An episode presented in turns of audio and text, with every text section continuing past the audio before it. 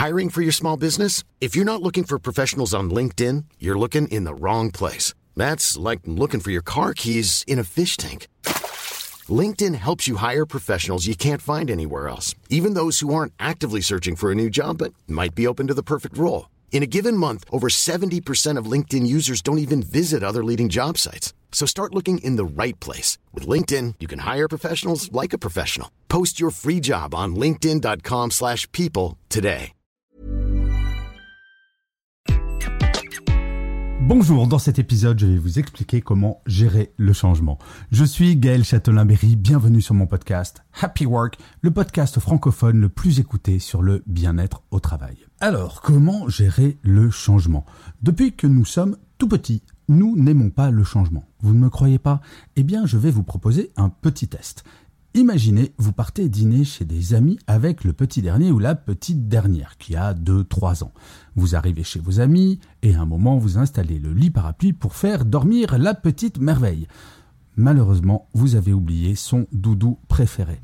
Eh bien, pour toute personne qui a déjà vécu cette aventure, on mesure à quel point depuis que nous sommes nés, nous n'aimons pas le changement. Et oui, la petite merveille, sans son doudou préféré, ne va pas vouloir dormir. En effet, la nature humaine aime la stabilité, avoir un cadre rassurant, sécurisant. Tout changement est potentiellement anxiogène. Par exemple, moi, je viens de déménager. Eh bien, je ne sais pas si vous le saviez, mais déménager arrive en position numéro 3 des situations les plus stressantes qu'en tant qu'être humain nous allons vivre. Il y a bien entendu le deuil, le licenciement en numéro 2 et en 3, c'est le fait de déménager. Eh bien, pour autant, je n'ai pas été stressé par ce déménagement. Non, je ne suis pas particulièrement éclairé sur ce genre de gestion stress. Juste, j'ai appliqué une méthode que j'ai appliquée dans le cadre de l'entreprise pour la gestion du changement. Et je peux vous garantir que cela fonctionne. Alors, bien entendu, il y a des situations un petit peu stressantes. Est-ce que mes cartons vont arriver en temps et en heure ce genre de choses.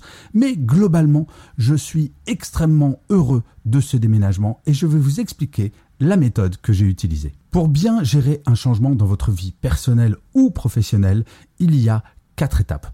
La première, c'est de bien comprendre les causes de ce changement et bien sûr de les assumer. Rien n'est pire que de changer pour changer, de ne pas vraiment savoir pourquoi le changement est arrivé. C'est pour ça qu'il faut prendre ce petit moment pour comprendre le pourquoi. Dans mon cas, je ne vais pas vous expliquer les détails de ma vie personnelle, mais la cause est évidente, c'est dans le cadre d'une séparation, et fondamentalement, je n'ai pas le choix.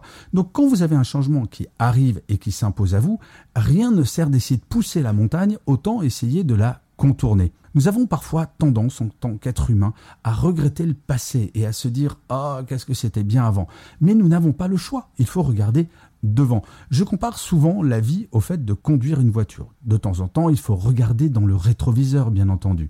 Mais quand on conduit, mieux vaut regarder très souvent devant si on ne veut pas se prendre le mur. Et c'est ça la deuxième étape, de regarder l'après. D'arrêter de se plaindre en disant avant c'était bien, mais d'essayer de comprendre ce qui va se passer, comment on va pouvoir optimiser ce changement et quel est le positif que l'on va pouvoir tirer de ce changement. Et ça, c'est la troisième étape. Il faut faire impérativement deux listes. Une sur le Et il va falloir essayer un peu de noircir le avant, de voir que tout n'était pas parfait. Nous avons tendance, en tant qu'être humain, à idéaliser le passé, à tout voir comme si tout était absolument parfait, qu'il n'y avait rien à reprocher à ce passé. Or, très honnêtement, dans ma vie d'avant, dans le lieu où j'habitais avant, il y avait des inconvénients. Je n'aimais pas forcément tout dans mon ancien quartier. L'appartement en tant que tel était absolument génial, mais il n'était pas parfait non plus. Et ensuite, il va falloir comparer à la vie d'après. Et là, par contre, de faire la liste de tous les points positifs. Quelles sont les choses qui vont changer, qui vont être différentes d'avant et qui vont peut-être être mieux. Il ne s'agit pas d'idéaliser la nouvelle situation, il s'agit d'essayer d'avoir un regard objectif. Car en toute chose dans notre vie, en tant qu'être humain, quand nous perdons quelque chose, quand il y a un changement, notre réflexe naturel va être de l'idéaliser. Oui, nous aimons bien parfois nous flageller avec des orties fraîches, Ça, c'est notre cerveau reptilien qui va nous pousser à voir le négatif de façon beaucoup plus pointue que le positif.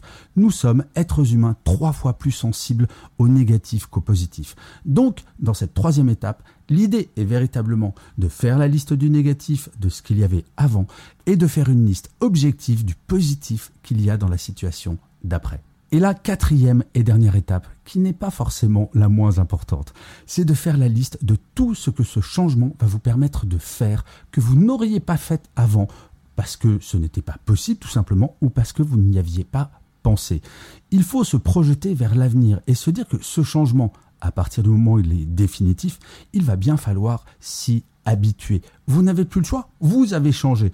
Et donc, il faut se projeter dans le mouvement plutôt que de rester bloqué en regrettant le passé et en se disant, bah, je n'aime pas mon quotidien d'aujourd'hui.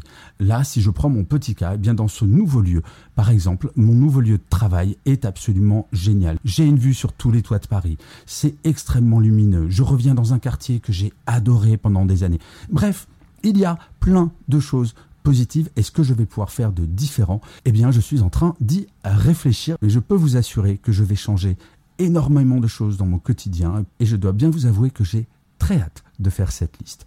Donc vous voyez, gérer le changement, il s'agit d'essayer d'être cartésien, d'oublier un petit peu ses émotions ou tout du moins, non, je vais corriger ce que je viens de dire parce que ça c'est pas bien ce que je viens de dire.